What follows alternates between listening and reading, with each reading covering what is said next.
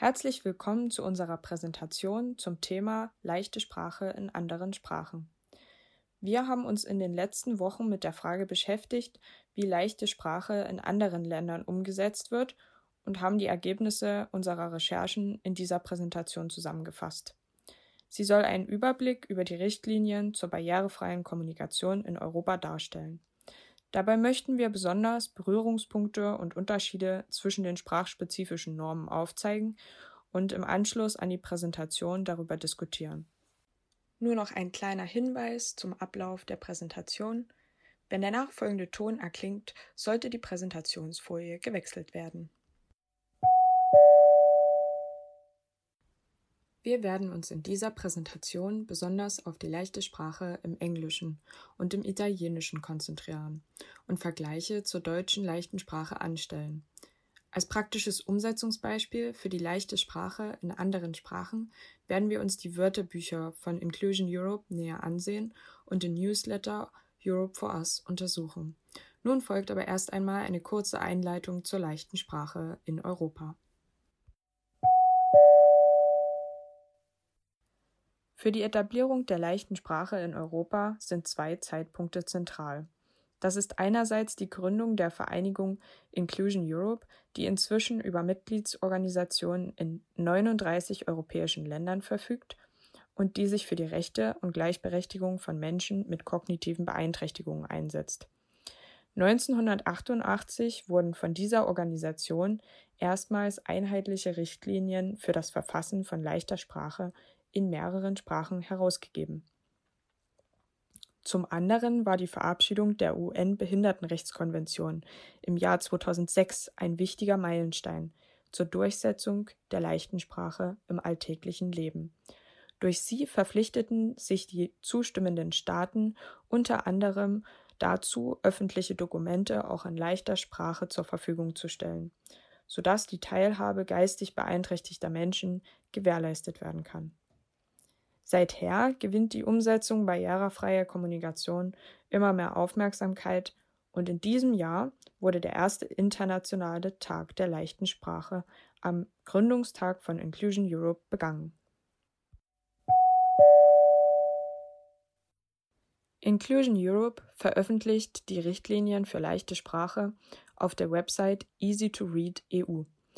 Während wir leider nicht auf die Dokumente zugreifen konnten, die dort hinterlegt sein sollten, listet Easy to Read EU aber auch Partnerorganisationen in europäischen Ländern, die sich für die Umsetzung von leichter Sprache engagieren. Darüber hinaus gibt es in fast allen europäischen Ländern Organisationen, die sich für Gleichberechtigung durch leichte Sprache einsetzen. In unserer Recherche ist uns allerdings aufgefallen, dass Sprachen, die nur von einer Minderheit der Bevölkerung eines Landes gesprochen werden, also zum Beispiel Sorbisch in Deutschland oder Gälisch und Walisisch in Großbritannien, nicht bedient werden. Die sprachspezifischen Richtlinien, mit denen wir uns im Folgenden näher auseinandersetzen wollen, konkretisieren für die jeweilige Einzelsprache die generellen Prinzipien für leichte Sprache. Die International Federation of Library Association and Institutions hat diese in einem Bericht zusammengestellt. Darin heißt es, dass leichte Sprache direkt sein sollte, also die Information möglichst ohne Verzögerung und schmückendes Beiwerk liefern sollte. Sie müsse logisch und auch chronologisch einfach nachvollziehbar sein und zusammengehörende Aspekte kontinuierlich beschreiben, ohne Unterbrechung oder Wiederaufgreifen vorangegangener Inhalte. Die verwendeten Ausdrücke sollten eindeutig sein und sie sollten dem Wortschatz der Zielgruppe entstammen. Die Syntax sollte möglichst einfach gehalten werden, also auf die wesentlichen grammatischen Formen der jeweiligen Sprache reduziert werden. Neben dem Text gilt es auch, die Formatierung zu beachten, die übersichtlich und textunterstützend angelegt werden sollte. Jeder Text, der in leichter Sprache verfasst wird, sollte sich genau an der Zielgruppe orientieren und nach seiner Fertigstellung auch durch diese geprüft werden. Sehen wir uns nun die Umsetzung dieser Grundsätze im Englischen mit Fokus auf den britischen Raum genauer an. Zunächst ist es sinnvoll, hier zwischen Easy Read oder auch Easy to Read und Plain English zu unterscheiden. Auch wenn diese unterschiedlichen Tendenzen in Deutschland weniger populär sind, spielen sie in Großbritannien eine größere Rolle. Und ihre Unterscheidung hilft, leichte Sprache besser zu verstehen. Leichte Sprache, also easy to read, weicht durch Abstrahierung und Reduktion von der Standardsprache ab, um einer Zielgruppe von Menschen, die durch kognitive Beeinträchtigungen ansonsten von der Beschaffung der jeweiligen Information ausgeschlossen wäre, Zugang zu dieser zu gewährleisten. Klare Sprache, also Plain Language, verfolgt hingegen das Ziel, durch schmucklose und verständnisorientierte Formulierungen ein möglichst breites Publikum zu erreichen. Für den Vergleich der Normen haben wir uns erst einmal offizielle Dokumente gesucht, die die Richtlinien für die jeweilige Sprache enthalten.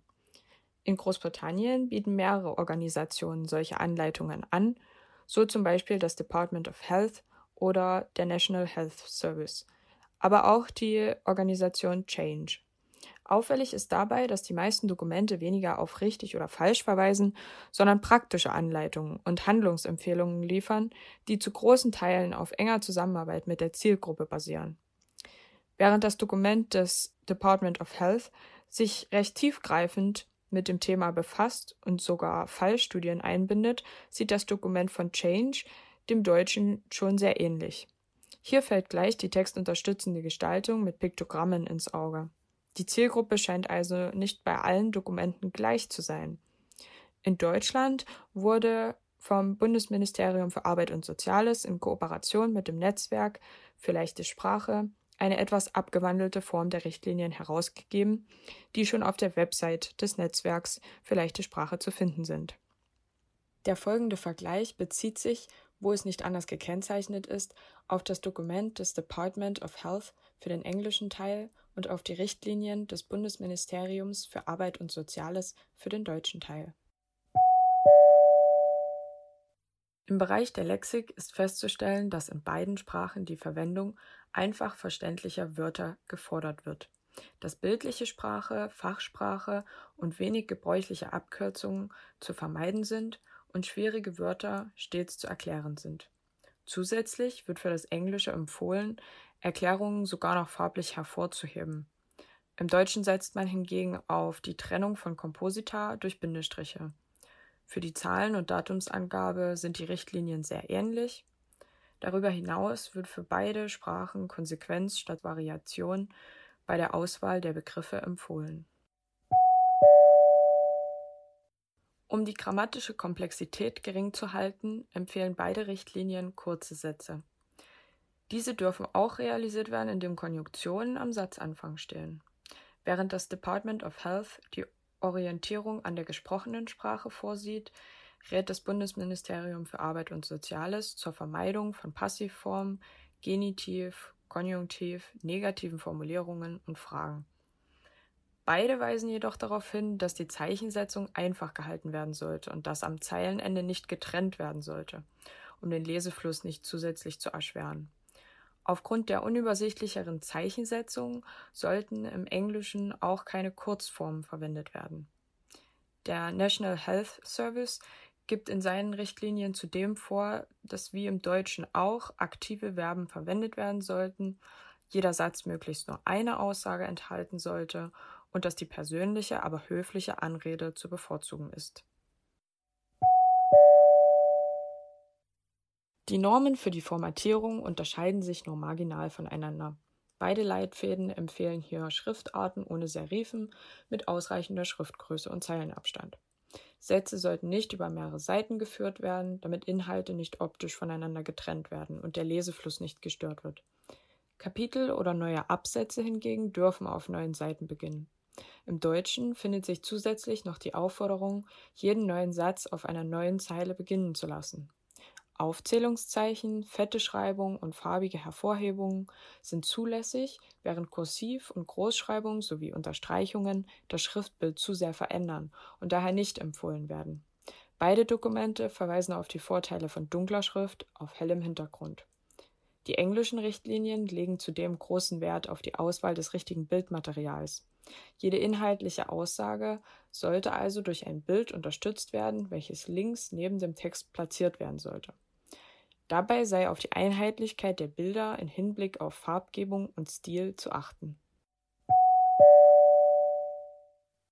Zusammenfassend lässt sich sagen, dass die Standards im Englischen und im Deutschen sich stark ähneln. In den britischen Dokumenten wird häufiger auf die Relevanz der textbegleitenden Grafiken und Formatierung hingewiesen. Zum Thema der Visualisierung bietet das Handbuch Barrierefreie Kommunikation von Christiane Maas und Isabel Rink aus dem Jahr 2019 interessante weiterführende Informationen. In beiden Sprachen wird jedoch deutlich, dass eine endgültige Normierung aufgrund der Verschiedenheit der Zielgruppen nicht möglich ist und dass die Orientierung an jener das höchste Gebot bleiben muss. Offen bleibt die Frage, warum in Anbetracht all der anderen Ähnlichkeiten im deutschen Dokument keine Orientierung an der gesprochenen Sprache gefordert wird. Hier könnte man über den Sinn der Orientierung an der gesprochenen Sprache diskutieren. Außerdem stellt sich die Frage, welche Zielgruppe die eben verglichenen Richtlinien primär ansprechen. Denn besonders im deutschen Dokument fiel auf, dass zwischen Standardsprache und leichter Sprache gewechselt wurde, während im Dokument des Department of Health durchgängig Standardsprache verwendet wurde. Nachdem Marlene euch die Normen der leichten Sprache und von Easy to Read vorgestellt hat, werde ich nun anhand von konkreten Beispielen zeigen, wie diese umgesetzt werden. Dafür habe ich mir die Homepage von Inclusion Europe angeschaut, auf der sich mehrere Wörterbücher in leichter Sprache in verschiedenen Sprachen finden. Inclusion Europe ist ein von der Europäischen Union unterstützter Verband, der sich für die Rechte, Interessen und Inklusion von Menschen mit geistiger Behinderung und deren Familien einsetzt. Inclusion Europe wurde bereits 1988 gegründet und organisiert seitdem Kampagnen, Projekte und Veranstaltungen zu relevanten Themen für Menschen mit geistigen Behinderungen, zum Beispiel zum Thema Wahlrecht, Barrierefreiheit, Gesundheit und Bildung. Darüber hinaus unterstützen sie die Entwicklung von Easy to Read. Auf ihrer Homepage finden sich daher mehrere Wörterbücher in leichter Sprache in Englisch, Deutsch, Französisch und Spanisch in den Wörterbüchern werden Begriffe zu Themen wie zum Beispiel Politik, insbesondere europäische Politik, Arbeitswelt und Diskriminierung erklärt, also zu den Themen, für die sich Inclusion Europe einsetzt. Ich habe mir einige Beispiele aus dem englischsprachigen Wörterbuch herausgesucht, um zu untersuchen, wie die Normen von Easy to Read hier umgesetzt werden. Bereits bei einem Blick auf das Stichwortverzeichnis lassen sich die ersten Umsetzungen von Easy to Read feststellen. Die Schrift ist groß und serifenlos und damit sehr gut zu lesen, auch wenn natürlich die Schriftgröße am PC auch individuell eingestellt werden kann. Um hervorzuheben, dass auf die einzelnen Begriffe geklickt werden kann, sind die Wörter im Inhaltsverzeichnis in einem relativ hellen Blau anstatt dunkel, sie sind aber trotzdem gut lesbar, da sie zudem fett geschrieben sind. Dennoch lassen sich bereits hier erste Abweichungen zu den empfohlenen Regeln feststellen, auch wenn diese gut begründet sind Laut dem britischen Department of Health sollen leicht verständliche Wörter genutzt und Fachsprache sowie Abkürzungen vermieden werden. Dies ist hier, wie ihr sehen könnt, ganz offensichtlich nicht der Fall. Wir sehen verschiedene, sehr spezifische Organe und Gruppen der Europäischen Union, die eindeutig der Fachsprache zuzuordnen sind, sowie die Abkürzung EPSA, was übrigens für European Platform of Self-Advocates steht da sich Inclusion Europe jedoch hauptsächlich mit europäischer Politik beschäftigt und diese Menschen mit geistiger Behinderung näherbringen möchte, liegt hier die Begründung für die Auswahl der Fachwörter. Außerdem werden die Wörter natürlich später erklärt, es handelt sich ja schließlich um ein Wörterbuch. Hier auf der Folie seht ihr einige Beispiele für Wörterbucheinträge des Easy-to-Read Dictionaries. Die Sätze sind überwiegend kurz gehalten, außer es handelt sich um eine Aufzählung wie im Eintrag zur Constitution. Diese ist jedoch durch Unterpunkte für die einzelnen Aufzählungspunkte getrennt und dadurch in ihrem Sinn gut zu erfassen. Finden sich in einem Satz mehrere Aussagen, so sind diese durch Absätze getrennt, wie zum Beispiel bei Ballot Box. Hier finden sich auch Verlinkungen zu anderen Wörtern, die im Wörterbuch stehen, wodurch weitere Erklärungen vermieden werden können, die den Satz länger machen würden. Es werden keine Abkürzungen verwendet, auch keine bekannten. Bei Constitution wird etwa for example ausgeschrieben. Außerdem werden keine Kurzformen verwendet. Gemäß den Empfehlungen des NHS wird häufig die persönliche Anrede you verwendet, wie in Abuse oder Personal Assistance, wo der Leser direkt angesprochen wird. Dennoch gibt es hier ein paar kleine Abweichungen von den Empfehlungen. Neben keinem der erklärten Begriffe findet sich ein passendes Bild und entgegen der Regeln der NHS findet sich zum Beispiel in Personal Assistance eine Passivkonstruktion. Natürlich finden sich hier im Wörterbuch aber auch einige Erklärungen, die nicht so gut umgesetzt sind. In allen drei hier gezeigten Beispielen gibt es Sätze, die viel zu lang geraten und teilweise auch wirklich komplex sind, wie zum Beispiel der letzte Satz zur European Commission. Hier haben wir mehrere Nebensätze, die ineinander verschachtelt und damit schwierig zu verstehen sind. Doch Einträge dieser Art waren selten zu finden. Insgesamt folgen die meisten Einträge den Normen von Easy to Read. Abschließend lässt sich also sagen, dass die Normen im Wörterbuch von Inclusion Europe im Großen und Ganzen gut umgesetzt werden. Einige Punkte, wie zum Beispiel die häufige Verwendung von Passivkonstruktionen, ließen sich verbessern, sind aber teilweise schwer zu umgehen. Der häufige Gebrauch von komplizierten Begriffen und Fachwörtern lässt sich auf das Thema des Wörterbuchs zurückführen, und schlussendlich existiert es ja genau, um diese komplizierten Wörter zu erklären. Zudem steht in jeder Sprache über dem jeweiligen Wörterbuch eine Aufforderung, bei der Gestaltung des Wörterbuchs mitzuhelfen. Inclusion Europe scheint also wirklich daran gelegen zu sein, sein Wörterbuch so leicht wie möglich zu gestalten. Kommen wir nun zur leichten Sprache im Italienischen. Ich beginne mit den Grundlagen. Innerhalb der EU gibt es Regelungen zur Verwendung der leichten Sprache. Diese können selbstständig von den einzelnen Ländern noch verschärft werden. Das ist zum Beispiel in Deutschland der Fall. In Italien beschränkt sich der Anwendungsbereich nicht nur auf Applikationen und Webseiten von Verwaltungen, öffentlichen Krankenhäusern und Gerichten, sondern kann auch auf andere Organisationen ausgeweitet werden. Hervorzuheben ist, dass diese Einhaltung streng kontrolliert wird und bei einer Nichteinhaltung Strafen drohen. Kommen wir nun zu den wichtigen Ordnungen. Am 18. Juli 2016 wurde die Verordnung zur Barrierefreiheit von Webseiten und Applikationen durch den Europarat verschärft. In Italien existiert das sogenannte Stanca-Gesetz seit dem 9. Januar 2004. Geändert wurde es im Jahr 2018. Namensgeber ist der Politiker Lucio Stanca. Das Ziel ist es, digitale Barrieren abzubauen und somit den rechtlich zugesicherten Gleichheitsgrundsatz zu erfüllen.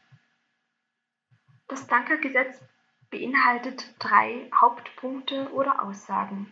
Nummer eins: Alle privaten und öffentlichen Webseiten müssen barrierefrei gestaltet sein. Nummer zwei: Alle didaktischen Materialien und solche, die für den Schulalltag gebraucht werden, müssen barrierefrei sein. Das bedeutet, jeder muss sie nutzen können. Nummer drei: hier wird dann auf Regierungsverordnungen und Ministerialdekrete verwiesen. Es werden juristische Bereiche konkret angesprochen und die einzelnen Anforderungen an barrierefreie Internetseiten werden in Bezug auf diese konkret festgelegt. Was also ist in Italien anders? In der Europäischen Union es wie gesagt festgeschriebene Regelungen. Diese berücksichtigen die Wahl der Schriftart, des Schriftgrades. Außerdem legen sie fest, dass ein Dokument linksbündig verfasst sein muss. Außerdem sollte es unterstützende Bilder und Beispiele enthalten. Des Weiteren beginnt jeder Satz auf einer neuen Zeile. Positive Formulierungen sind zu verwenden, vor allem aber auch eine einfache Wortwahl denn sonst müssten schwierige Begriffe bei jeder Nutzung neu erklärt werden. Zu betonen wäre hier außerdem, über wen oder was der Text genau spricht.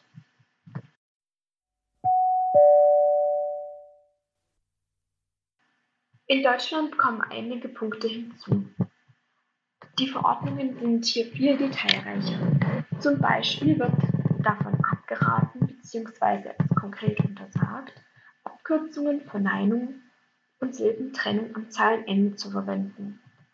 Das gleiche gilt für Fremdwörter, Abstrakta, Sonderzeichen und Einschübe in Klammern. Es wird vorgeschrieben, immer dieselben Begriffe für einen und denselben Sachverhalt zu verwenden. Außerdem wird vorgeschrieben, klare Schriftarten mit deutlichem Kontrast, maximal zwei an der Zahl, mit mindestens 120% Vergrößerung zu verwenden. Hinzuweisen wäre in diesem Falle noch auf die Verwendung von übersichtlichen Tabellen. Wie sieht die Situation nun in Italien aus? Zumindest was den Anwendungsbereich betrifft, geht das DACA-Gesetz über die deutsche Regelung hinaus. Denn nicht nur die Webseiten und Applikationen der italienischen Regierung müssen gesetzeskonform sein, sondern auch private Internetseiten.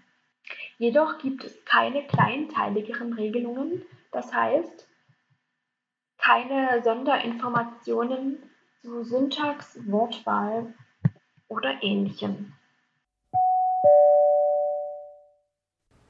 Nachdem wir uns nun intensiv mit Inclusion Europe und der leichten Sprache im Englischen sowie im Italienischen beschäftigt haben, möchten wir uns abschließend noch den Newsletter Europe for Us näher anschauen. Ja, aber was ist denn Europe for Us eigentlich? Europe for Us ist ein E-Mail-Newsletter, welcher in leichter bzw. verständlicher Sprache erscheint und dies in den Sprachen Englisch, Deutsch, Französisch, Spanisch, Rumänisch, Ungarisch und Italienisch tut. Jeder Newsletter ist mit einem Leitthema besetzt. Diese Leitthemen können beispielsweise Bildung, Europawahl oder andere Themenfelder, welche mit der Europäischen Union in Verbindung gebracht werden, sein. Jedes Thema wird dann innerhalb dieses Newsletters auf verschiedene Art und Weise bearbeitet. Dies kann über eine Mitmachaktion erfolgen oder aber über klassische Interviews, Reportagen oder kurze Artikel. Der Newsletter Europe for Us selbst ist dabei immer als PDF-Datei und Word-Dokument verfügbar. Die Veröffentlichung in zwei verschiedenen Formaten stellt dabei auch eine Form der Inklusion dar. Wie ist denn der Newsletter Europe for Us eigentlich aufgebaut? Wie schon zuvor erwähnt, gibt es immer ein Leitthema, welches den jeweiligen Newsletter bestimmt. Der Newsletter selber ist durch ein Inhaltsverzeichnis gekennzeichnet, welches die einzelnen Inhalte bzw. Texte des Inhaltsverzeichnisses in verschiedenen Farben abdruckt. Diese verschiedenen Farben finden sich dann auch in den Überschriften der einzelnen Artikel wieder. Zudem ist ganz typisch für den Newsletter Europe for Us, dass einzelne Worte innerhalb der Artikel und Texte fettgedruckt werden. Diese fettgedruckten Wörter werden am Ende des Newsletters in einem Glossar näher erläutert. Weiterhin werden diese fettgedruckten Wörter zum Teil noch durch Symbole oder ikonografische Zeichnungen weiter verstärkt und unterstützt und helfen somit auch zur Strukturgebung und zum Wiederfinden ähm, und besseren Verstehen von einzelnen Inhalten. Wenn wir uns die Satzstruktur des Newsletters Europe for Us anschauen, fällt beispielsweise in der deutschen Sprache auf, dass auch längere Sätze, welche mit mehreren Kommatas äh, getrennt wurden, genutzt werden. Die Trennung bzw. die inhaltliche Abgrenzung dieser Sätze erfolgt dann lediglich dadurch, dass eine neue Zeile begonnen wird. Schauen wir uns doch mal ein Beispiel an. Auf der aktuellen Folie seht ihr einen Auszug aus der aktuellen Ausgabe des Newsletters Europe for Us in den Sprachen Deutsch, Englisch und Spanisch. Dabei fällt auf, dass zunächst die Überschrift in violetter Farbe gedruckt wurde. Ja, das sehen wir oder da können wir direkt Bezug zum Inhaltsverzeichnis wiederherstellen, denn auch im Inhaltsverzeichnis ist eben dieses Kapitel violett abgedruckt. Hier geht es darum, in dem Beispieltext, dass eine neue Bildungskampagne von Inclusion Europe, über die wir ja vorhin schon gehört haben, gestartet wurde mit dem Titel Das habe ich gelernt. Oder auf Englisch That's what I learned oder auf Spanisch Esto he aprendido.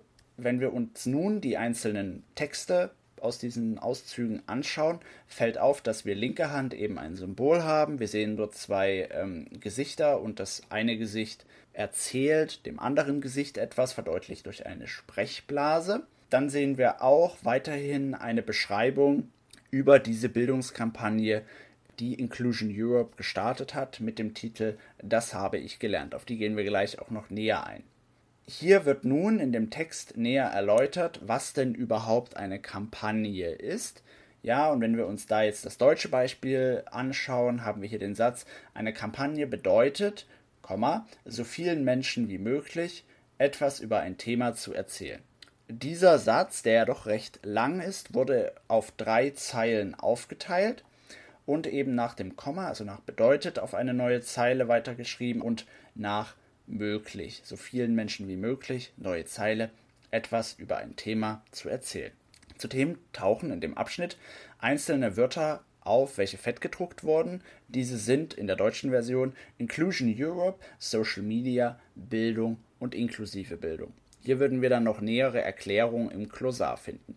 Was hingegen ganz spannend ist, ist, dass sich die fettgedruckten Wörter unterscheiden innerhalb der einzelnen Sprachen. So haben wir im Deutschen ein fett, das fettgedruckte Wort Bildung, welches dann im Klosar näher erklärt wird, während es im Spanischen ebenfalls auch fett markiert ist, das Äquivalent Educación. Und im Englischen das Wort Education hingegen nicht fett gedruckt wurde und somit nicht näher erläutert die inklusive Bildung bzw. Inclusive Education oder Education Inclusiva sind hingegen wieder bei allen drei Sprachen mit im Klosar aufgeführt. Somit lässt sich sagen, dass die Sprachen bzw. die Texte nicht einfach nur eins zu eins übersetzt werden. Das fällt zum Teil auch auf in der Untergliederung der Sätze, also wann werden Sinnabschnitte mit einer neuen Zeile weitergeführt oder eben auch darin, welche Wörter im Klosar erklärt werden und welche eben nicht. Es kann also nicht davon gesprochen werden, dass die einzelnen Texte innerhalb der verschiedenen Sprachen schlicht und ergreifend nur übersetzt werden. Es werden sicherlich auch umgreifendere oder umfassendere Gedanken in Bezug auf die passende Verständlichkeit der Texte gemacht. Zum Abschluss sei noch auf diese Mitmachaktion hingewiesen, die ähm, Inclusion Europe hier gestartet hat und die auch immer, also solche Mitmachaktionen sind auch immer Teil des ähm, Newsletters und in dieser Mitmachaktion sollen eben die Lesenden ein Schild ausdrucken, wo steht, das habe ich gelernt oder that's what I learned oder eben in der entsprechenden anderen Sprache, esto he aprendido, wie gerade schon erwähnt, und dann das da eben draufschreiben auf dieses Schild und dann ein Foto von sich schießen und dieses dann einschicken. Ganz wichtig, denn wir befinden uns in Europa und in Europa gilt die Datenschutzgrundverordnung, ist natürlich auch, dass der Wiedergabe bzw. der Veröffentlichung der Bilder zugestimmt wird. Hierbei fällt auch auf, dass diese Datenschutzerklärung ebenfalls in den zahlreichen Sprachen, in denen eben dieser Newsletter erscheint, sichtbar sind und erkennbar sind und diese Datenschutzverordnung auch in leichter Sprache abgedruckt wird.